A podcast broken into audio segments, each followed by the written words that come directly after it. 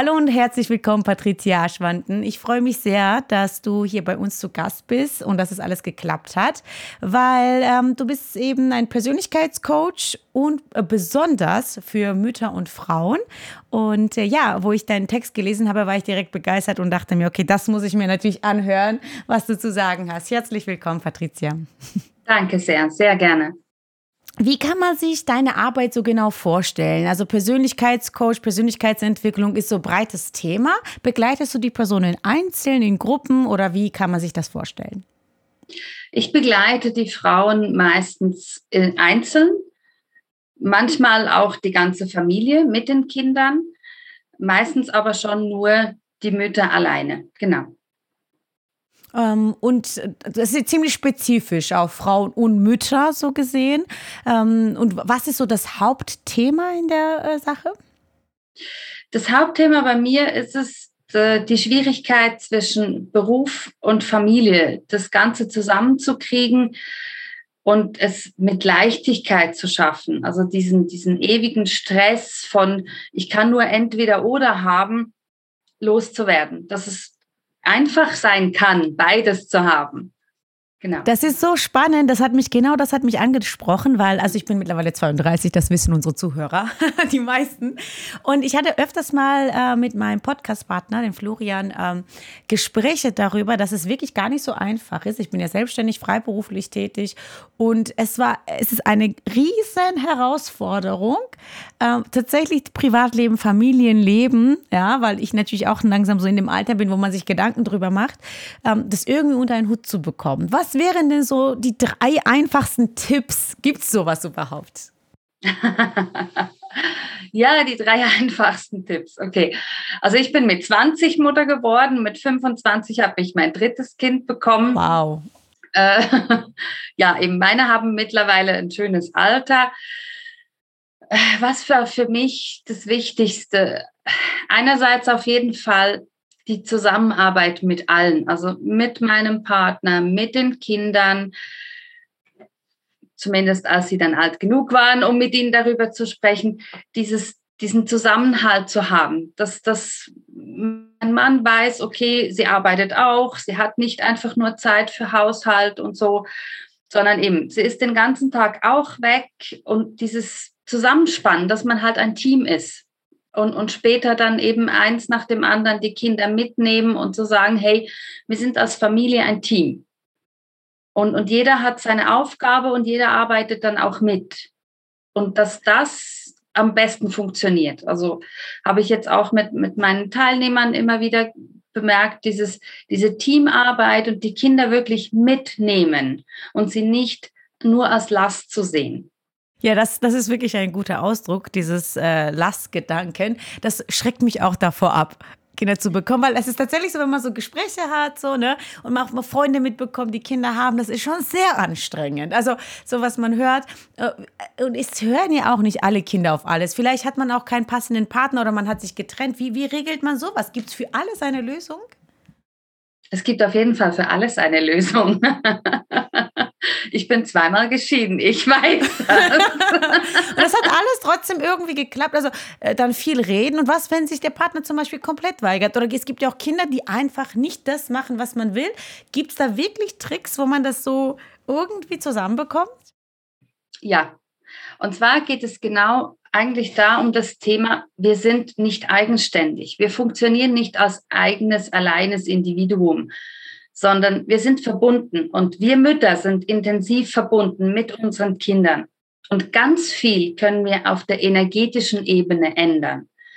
Da braucht es nicht den, den direkten, die direkte Konfrontation, sondern man kann ganz, ganz vieles auf der energetischen Ebene ändern. Meist ist es aber so, dass wir uns als alles erstes ändern müssen und nicht unsere Kinder.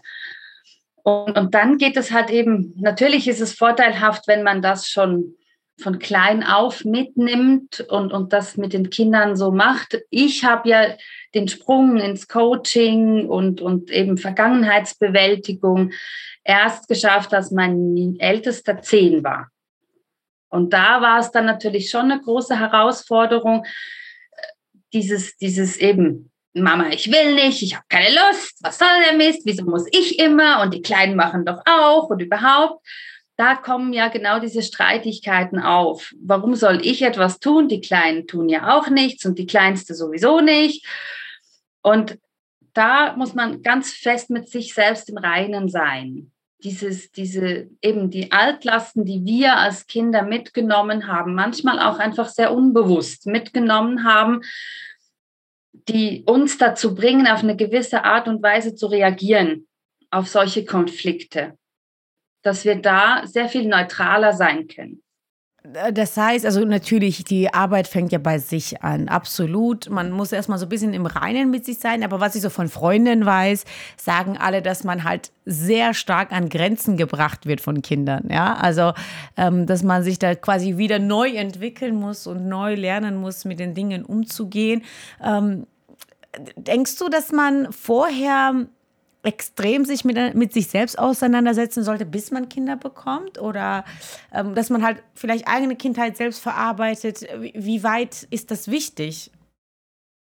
Ich denke, ideal ist es natürlich schon, wenn man das tut, bevor man Kinder hat. Aber ich denke, man kann sich wie nicht so richtig darauf vorbereiten. Weil eben, ich habe zum Beispiel drei Kinder und alle drei sind total verschieden. Und genau diese, dieses, diese Art, die die Kinder dann haben, bringen einem an ganz andere Grenzen. Jedes für sich. Die einen machen auf diese Art Mist und die anderen machen anderen Mist. Und ich denke, es ist, es ist unheimlich schwierig, sich so wirklich darauf vorzubereiten, Kinder zu haben. Ich denke, es ist so Learning by Doing, so hart es klingt weil man selber nie weiß, wie gerate ich, wann gerate ich an welche Grenzen, was tut mein Kind überhaupt? Hat es in der Schule Prügeleien? Reagiere ich ja anders drauf, als, als wenn mein Kind einfach sonst. Also ich kann zum Beispiel das Beispiel sagen, ich habe zwei Jungs und die kleinste ist eine Tochter. Und ich war mit keinem der Jungs jemals im Krankenhaus wegen einer Gehirnerschütterung oder Beinbruch oder irgendwas, weil sie einfach nicht so getickt haben. Und als ich dann meine Prinzessin hatte, stellte ich fest, dass sie keine Prinzessin ist. Sie ist sehr, sehr viel mehr Junge als die Jungs zusammen. Okay, mit wow. ihr war ich im Krankenhaus mit drei Gehirnerschütterungen, mit gebrochenem Arm, weil sie überall raufgeklettert ist, überall runtergesprungen ist und sie einfach vor nichts Angst hatte. Und man, ja, meine Freundinnen haben immer gesagt, weißt du was, deine Tochter ist wie ein Wirbelwind. Du schaust eine Sekunde weg und schon ist sie weg, verschwunden. das erinnert mich ein bisschen an mich. ja, man gewöhnt sich dran, aber es ist schon so, die Jungs hatten das nie. Und beim dritten hat man das, das Gefühl, ja, das dritte kann ja nicht sehr viel schlimmer werden. äh, ich habe mich täuschen lassen. Und dieses, dieses eben, man muss mit der Situation an sich umgehen. Man kann sich nicht 100 Prozent darauf vorbereiten, wie ticken denn meine Kinder, wenn sie dann da sind. Sich, sich mit sich selbst zu beschäftigen vorher und den, den Ballast loszuwerden, ist auf jeden Fall ideal, aber es ist nicht das Nonplusultra. Es geht weiter. Absolut. Gibt es denn die, die perfekte Erziehung? Weil irgendwie erfahrungsgemäß auch, wenn die egal mit wem ich gesprochen habe, jeder hat irgendwas, was die an ihren Eltern und an ihrer Erziehung bemängeln. Äh, letzten Endes werden wir ja auch die Person, die wir sind, durch eine seltsame Erziehung. Oder äh, es gibt es die perfekte Erziehung, gibt es eine Art, etwas anzugehen als Mutter oder als Eltern? Nein. Ich behaupte, es gibt keine perfekte Erziehung, weil jedes Kind total individuell ist. Und wir ja auch individuell sind. Und dadurch müssen wir immer wieder diesen, diesen Cut finden zusammen, diesen, diesen Zusammenschluss finden, wie wir miteinander umgehen oder eben den Cut auch bringen. Ich, ich muss mich manchmal energetisch von meinem Kind trennen, einfach um meine energetischen Ballast nicht auf das Kind zu übertragen. Wie würde das funktionieren? Also was wäre so jetzt ein Beispiel, dass wir uns das so vorstellen können? Eigentlich mache mach ich das einfach in der Meditation. In, in der Meditation, in der ich einfach dann hineinfühle, warum reagiere ich jetzt gerade so? Als mein Ältester zum Beispiel gesagt hat, ich will ausziehen. habe ich das als direkten Angriff auf mich als Mutter angesehen. Und dann habe ich mir ganz lange Gedanken gemacht, weshalb tut mir das so weh? Es ist sein gutes Recht. Er ist 17, natürlich, er kann ausziehen und es tut ihm bestimmt gut. Das hat mein rationaler Verstand völlig verstanden, aber meine Seele nicht. Ich habe mich verletzt gefühlt. Um dann in die Meditation zu gehen und, und wirklich hineinzufühlen in das Unterbewusstsein. Was ist es denn, was mich jetzt gerade verletzt? Ist es wirklich, dass er auszieht oder habe ich sonst irgendein Problem damit? Und bei mir hat es dann eben Klick gemacht und ich habe dann gemerkt, okay, eigentlich geht es nur darum, dass ich halt einfach eine kleine Glucke bin, die ihn am liebsten immer noch beschützen möchte und für ihn da sein möchte. Und ein bisschen auch so, es könnte ihm eventuell besser gehen ohne mich. Dass man nicht mehr gebraucht wird irgendwo, ne? Auch das Gefühl. Ja, genau. Und, und diese Gedanken dann, dann wirklich auch zu fühlen und zu sagen, okay, ich lasse die jetzt los. Ich lasse die los, damit er in Frieden ziehen kann und auch ich meinen Frieden haben kann. Und, und genau das hat uns dann aber auch viel enger wieder zusammengeführt. Nachdem er ja, dann Loslassen und Freiheit. Ist, ja. Genau. Ähm, das ist jetzt ein bisschen einfacher, wenn jemand halt 17, 18 ist. Ja, das äh, denke ich, da kann man auch gut kommunizieren, man kann sich austauschen. Wie macht das denn mit, wie macht man das denn mit kleinen Kindern? Also jemand ist drei und ich für mich muss sagen, ich war ein sehr zickiges Kind. ich, ich wollte irgendwas haben dann habe ich geweint und bin ausgerastet, bis ich das hatte. Wie, wie geht man mit sowas um? Wenn ich jetzt mir vorstelle, meine Mutter hat immer gesagt, wenn du mal Kinder hast, wenn die so werden wie du, ja, dann viel Spaß, ja. Und seitdem habe ich wirklich innere Ängste, Kinder zu bekommen. Wenn die so werden wie ich und ich weiß, wie schlimm ich war, ich glaube nicht, dass ich das mental schaffen werde.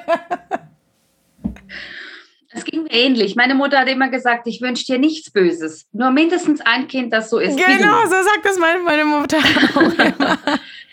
ja, wie geht man damit um? Also ich bin bei jedem Kind anders damit umgegangen. Bei meiner Kleinsten hatte ich dann die Ausbildung auch schon.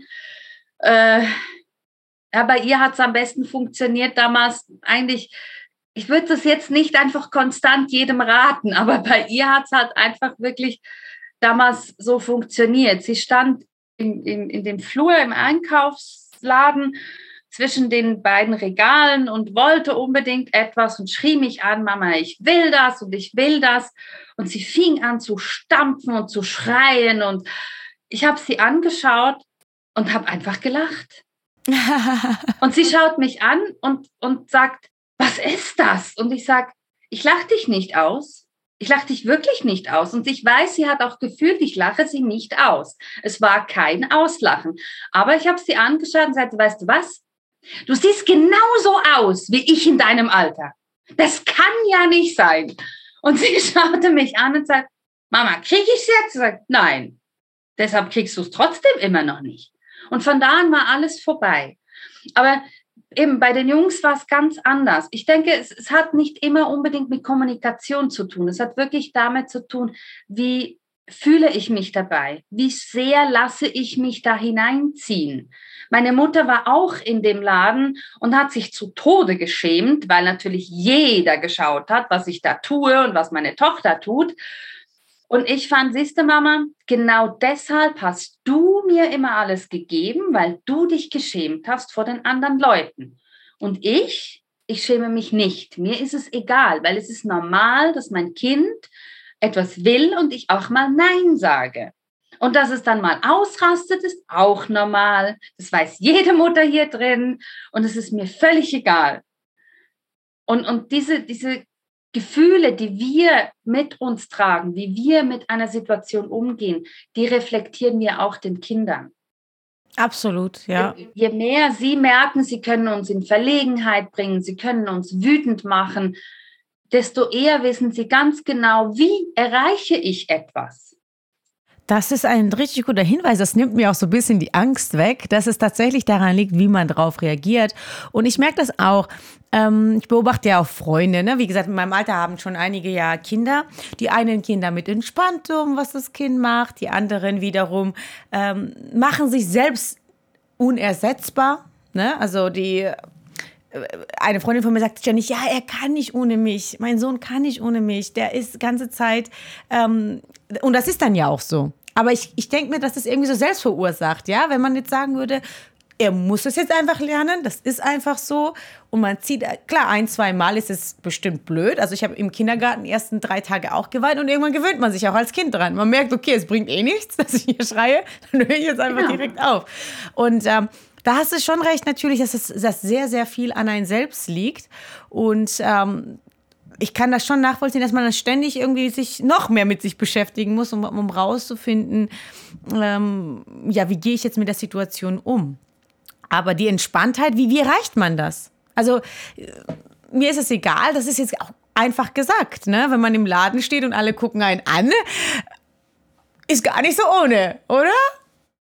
Ist auf jeden Fall nicht ohne. Aber es geht wirklich tatsächlich darum, dass man mit sich selbst ins Reine kommt, dass man einfach sagt, es gibt Situationen, die sind einfach wie sie sind. Ich bin übergewichtig. Ich habe mein Leben lang bin ich gemobbt worden und irgendwann fand ich, weißt du was, ich bin einfach wie ich bin. Natürlich, auch das sagt sich unheimlich einfach. Ich habe zehn ja. Jahre gebraucht, bis ich an dem Punkt war, dass ich sagen kann, es ist mir einfach egal es ist, wie es ist und ich lebe, wie ich lebe. Und, und diese, diesen Schritt zu erreichen, hat unheimlich viel an, an eben Arbeit mit sich selbst gebraucht, dass man an den Punkt kommt, an den man wirklich sagen kann, es ist mir egal, was die anderen von mir denken.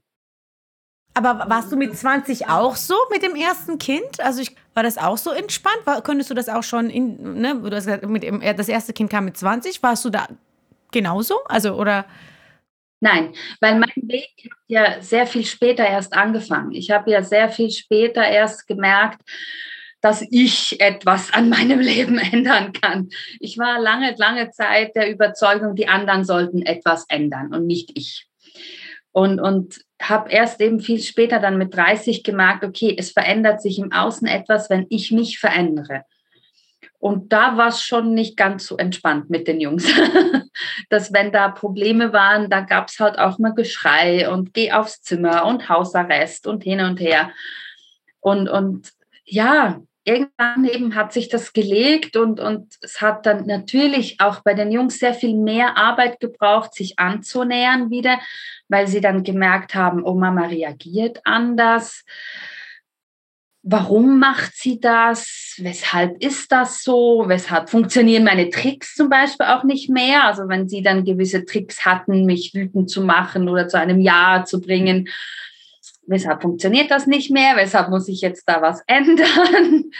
Das war schon sehr viel härter. Deshalb sage ich eben, es ist sicher von Vorteil, wenn man vorher schon an sich arbeitet oder zumindest eben den Gedanken dabei hat und sagt, okay, es ändert sich auch mit meinen Kindern und im Außen etwas, wenn ich mich verändere.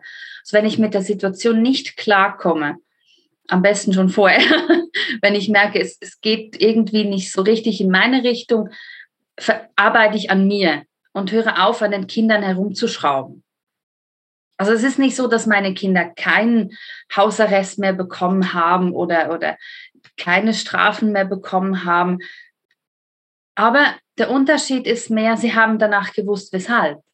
Mhm. Also viel mehr erklären, viel mehr beschreiben, viel mehr, also eigentlich letzten Endes ja viel mehr Zeit äh, damit zu verbringen, die mitzunehmen, wie du das am Anfang gesagt hast, wäre die Lösung deiner Meinung nach? Oder, weil ich, ich finde es schwierig zu sagen, okay, ähm, ich kann das zum Beispiel ähm, sehr, also meine Erziehung natürlich kenne ich, aber äh, ich finde auch in Beziehungen merkt man, wie die Partner erzogen waren und wo dann so Reibungspunkte gibt. Ich hatte einen Ex-Freund, der war halt total laissez-faire erzogen. Ne? Und da gab es bei uns dann unter uns auch Probleme, weil ich war, ich bin sehr streng erzogen. Natürlich hat man das abgelegt dann irgendwann ne? und entwickelt sich in eine Richtung. Und er ist sehr laissez-faire und dann hat man gemerkt, auf Dauer war das sehr anstrengend, ne? weil ähm, die Kommun also auch in der Partnerschaft, schon ohne Kinder, äh, ne, äh, irgendwie, er hat, finde ich, so ein bisschen mehr Rahmen gebraucht und ich mehr Freiheit, also genau umgekehrt. Das war halt ein bisschen schräg und da war die Kommunikation zwischen uns auch sehr anstrengend, ja. Und dann hatte ich natürlich, äh, danach, das heißt natürlich, danach hatte ich einen Ex-Freund. Ich finde, das spielt auch in Beziehungen so eine wichtige Rolle, wie Leute erzogen sind. Ähm, der war halt so ein ne, der wurde halt total überbekümmert von seinen Eltern. Und das gab dann irgendwann bei uns auch Probleme, weil ich halt für Eigenständigkeit stehe und der halt halt immer jemanden gebraucht hat, der halt dann so alles drumherum plant und, ne, weil das halt auch gewohnt war bis 25 oder was auch immer, ja. Und ähm, ich habe gemerkt, wie krass das auf dieses Miteinander äh, Zusammenleben Einfluss hatte.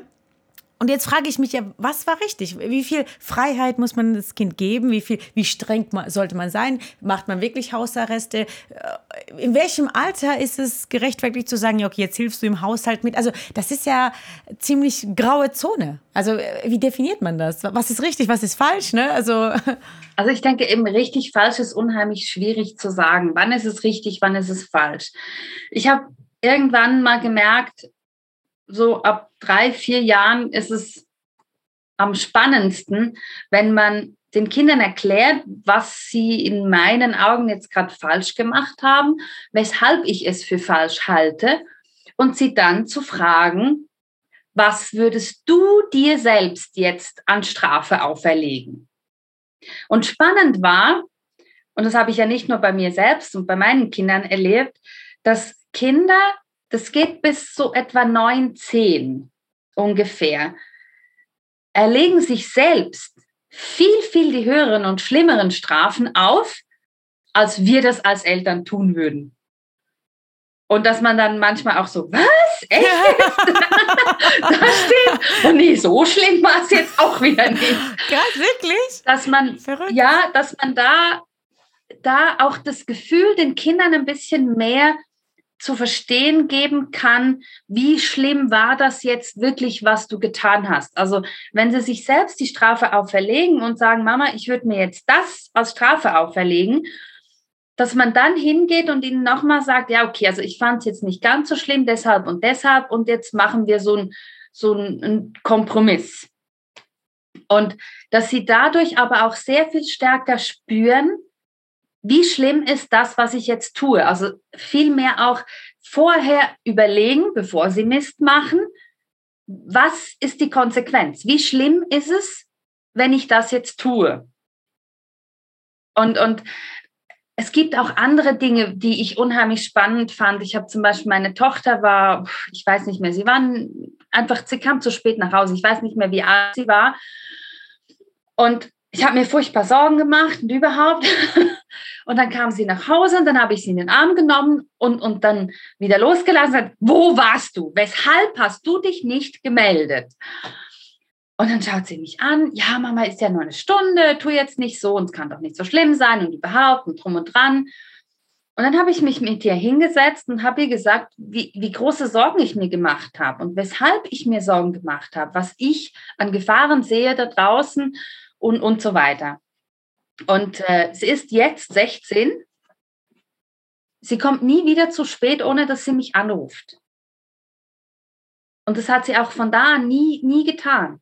Einfach weil sie genau wusste, sie ist auch manchmal nach Hause gekommen oder beziehungsweise hat angerufen und gesagt, Mama, ich weiß ja, du machst dir sonst Sorgen, aber weißt du, mein Zug hat Verspätung oder irgendwas. Und das, das, da wusste ich immer, es geht genau darum. Sie weiß, weshalb ich mir Sorgen mache. Wenn ich früher zu spät kam, gab es einfach eine Ohrfeige. Ich habe nie gewusst, was genau ist eigentlich das Problem von meinem Vater. Ist es, weil ich zu spät komme, weil er sich Sorgen macht, weil er es einfach scheiße findet oder was genau ist eigentlich der Grund? Und das Erklären meiner Tochter, weshalb ich mich gesorgt habe, dieses Verständnis dann, was geht in mir vor, hilft einfach auch, den Kindern dann aufzuzeigen, dass sie es eventuell anders machen sollten. Ja, ich ähm, kann aus meiner Kindheit tatsächlich äh, verstehen. Also ähm, wenn immer die Sachen, die mir erklärt wurden, habe ich es nachvollziehen können. Ähm, es gab viele Punkte, die meine Eltern richtig gut gemacht haben, muss ich auch jetzt mal lobend sagen. Ähm, Thema Rauchen, Alkohol, Drogen, da hat sich meine Mutter wirklich viel Zeit genommen, uns zu erklären, hat uns dann Bilder gezeigt, wie man enden kann. Und da hatte ich, also dachte ich mir, okay, das, so will ich nicht leben später. Ne? Und dann war das ganz klar, ähm, dass ich das nicht mache. Und das ist bis heute noch so geblieben, dass ich da ziemlich starke Berührungsängste habe, Ängste nicht, aber halt Abstand von nehme. Und äh, das ist zum Beispiel eine der Sachen, die ich sehr hoch anrechne, äh, weil das mir sehr viel Stress vermieden hat. Auch das Thema Rauchen. Viele Freunde von mir haben im Jugendalter angefangen, mussten dann ewig ne, Zeit und Energie verschwenden, da wieder aufzuhören, weniger zu rauchen, kehren wieder zurück. Das sind ja so Themen, mit denen ich mich ja erst gar nicht zu plagen hatte, weil äh, meine Mutter mir genauestens erklärt hat in eine sehr ausführliche Vorträge. Hat natürlich Zeit und Energie gekostet für sie, aber es hat sich auf jeden Fall gelohnt, wenn ich jetzt so rückwirkend schaue. Aber was ist mit äh, Leuten, ähm, die einfach wirklich furchtbare Erziehung hatten? Also ich habe letztens mit jemandem gesprochen, da waren die Eltern gewalttätig, ähm, ne, haben Gewalt ausgeübt wie kann man diese, wenn man erwachsen ist, klar kann man sich dann selbst entscheiden, aber wenn man nie so irgendeine äh, Vorbildsfunktion an Eltern hatte oder genügend Liebe bekommen hat, man kommt natürlich mit anderen Voraussetzungen als Erwachsener äh, in die Welt und wie kann man das lösen? Weil die Leute, die Kinder bekommen, auch wenn sie sich verändern, haben sie ja natürlich kein, ja, so keine Vorbildsfunktion. Wie sollen sie als Eltern sein? Also was empfiehlst du Leuten, die sehr, sehr schlimme Kindheit hatten? Wie kann man da den Spagat schaffen? Den Spagat schaffen, indem wir uns Vorbilder nehmen, die es so gemacht haben oder machen, die wir so wie wir es gern gehabt hätten. Also sei es mit Freunden, Bekannten. Man lernt ja immer Menschen kennen. Und, und da sieht man ja, okay, der macht das richtig, der macht das richtig. Das ist das eine, um ein Vorbild oder ein Bild mal vor sich zu haben. Wie möchte ich mein Kind erziehen? Das andere ist aber, und das ist sehr viel wichtiger, und zwar das Friedensschließen mit dem, was passiert ist, mit seinen eigenen Eltern, nicht direkt, ist völlig unnötig. Es geht rein über die energetische, über das eigene Unterbewusstsein, sei das in Trancearbeit oder Aufstellungsarbeit oder Hypnose. Frieden schließen, weil das, was wir erlebt haben, das prägt uns mein Vater war Alkoholiker, meine Mutter hat mich verlassen. Äh, eben, ich bin zweimal geschieden, weil ich durch genau diesen Ballast dann an die falschen Leute geraten bin, hin und her, bis ich gemerkt habe, dass es mein eigener Ballast ist, der mich an die falschen Männer geraten lässt, der mich äh, einfach so sein lässt, wie ich bin, dass ich aufbrausend war, dass ich einfach viel zu schnell gestresst war und, und einfach solche Dinge und, und immer anders haben wollte, als meine Eltern getickt haben, als sie waren. Es ist mir aber am Anfang nicht gelungen. Und dann habe ich gemerkt, eben, wenn ich damit Frieden schließen kann in mir, ich habe nicht Frieden geschlossen mit meinem Vater direkt. Ist mir leider nicht gelungen, er ist vorher gestorben. Aber in mir Frieden schließen mit dem, was passiert ist. Manchmal gibt es kein Warum und es gibt auch kein Verzeihen es geht nicht darum, dass man es gut heißt oder unbedingt jetzt sagen kann, ja, hat es ja nur gut gemeint, sondern einfach mit sich in sich ins Reine kommen und sagen, ich muss so nicht ticken, ich muss so nicht funktionieren. Und ich kann damit und mit diesen Situationen, die mir passiert sind, Frieden schließen. Das ist auch mit, mit Frauen, die Missbrauch erlebt haben oder auch Männer, die natürlich Missbrauch erlebt haben. Eben Gewalt, Alkoholismus, Drogen, was auch immer weil es gibt ja immer diese beiden Beispiele. Eltern waren Alkoholiker, Kinder werden es auch. Es gibt aber auch die anderen. Da haben wir zwei Kinder, der eine wird Alkoholiker, der andere nicht. Weil der eine sagt, ich will nicht so sein und der andere gibt einfach die Schuld den Eltern. Also es geht darum, Rolle oder eben selber agieren, ja. Genau, dass man, wie du gesagt hast, man kann sich entscheiden. Leider ist aber die Entscheidung an sich noch nicht der Punkt, an dem wir Frieden schließen mit dem, was passiert ist und es vor allem im Unterbewusstsein so verarbeiten, dass es uns nicht mehr belastet. Weil gerade die Prägungen, die uns im, nur im Unterbewusstsein belasten, die uns nicht bewusst sind, die prägen uns dann im Außen umso mehr, dass wir eben genau an die falschen Menschen herankommen. Ja. Natürlich äh, sinnvolle Aussage, aber da ist man halt eben selbst für verantwortlich. Und dann äh, fängt man an, eben diese Persönlichkeitsentwicklungsthemen, unseren Podcast anzuhören zum Beispiel und Hilfe genau. zu holen. Ähm, ja, tatsächlich äh, ist, ist es ja auch unsere Absicht, mit äh, unserem Podcast eben Leute zu erreichen, die einfach nach mehr Wissen, nach Weiterentwicklung ähm, ja, auf der Suche sind, weil ich glaube, wir alle haben irgendwelche Sachen erlebt, die uns prägen. Also in irgendeine Richtung, ja, ob jetzt die, mhm. egal wie die Eltern waren, irgendeine Auswirkung hat es auf jetzt und äh, zu erkennen, dass man ab gewissem Alter selbst entscheiden kann und eben die Macht hat, darüber zu entscheiden, wie man leben will, was man leben will, was, wer man sein will. Ähm, alleine das zu verstehen, hat mir auch sehr viel Freiheit gegeben. Und äh, ja, also das Thema ist super spannend. Äh, wie man merkt, habe ich offen von Anfang ganz ehrlich zugegeben, dass es jetzt so mein Knackpunkt ist, woran ich, glaube ich, schon arbeiten müsste, dass ich das so diese Ängste abbaue, ja, weil vorher habe ich das natürlich verdrängt, unter 30, da denkt man nicht drüber nach, irgendwann macht man das schon, aber wenn man so in dem Alter ist, merke ich schon, ah, okay, da ist etwas, was mich so davor hemmt und irgendwie ähm, ja, Ängste in mir auslöst. Und äh, da werde ich auf jeden Fall nochmal tiefer in die, ins Thema gehen. Aber dieses Gespräch hat mir auf jeden Fall schon mal geöffnet, dass es auch anders geht. du wirkst sehr entspannt und, und äh, geklärt und äh, hast es auch hinbekommen, drei Kinder zu erziehen. genau, ja. Vielen lieben Dank, das war sehr aufschlussreich. Für mich persönlich auch tatsächlich. Und äh, freue mich, was äh, unsere Zuhörer dazu sagen. Wenn ihr natürlich mehr über die Patricia wissen wollt, äh, in der Beschreibung ist alles drin, die Verlinkung und dann könnt ihr sie auch gerne persönlich kontaktieren. Vielen Dank. Wir bedanken uns bei der Filmagentur Sons of Motion Pictures GmbH für die Unterstützung.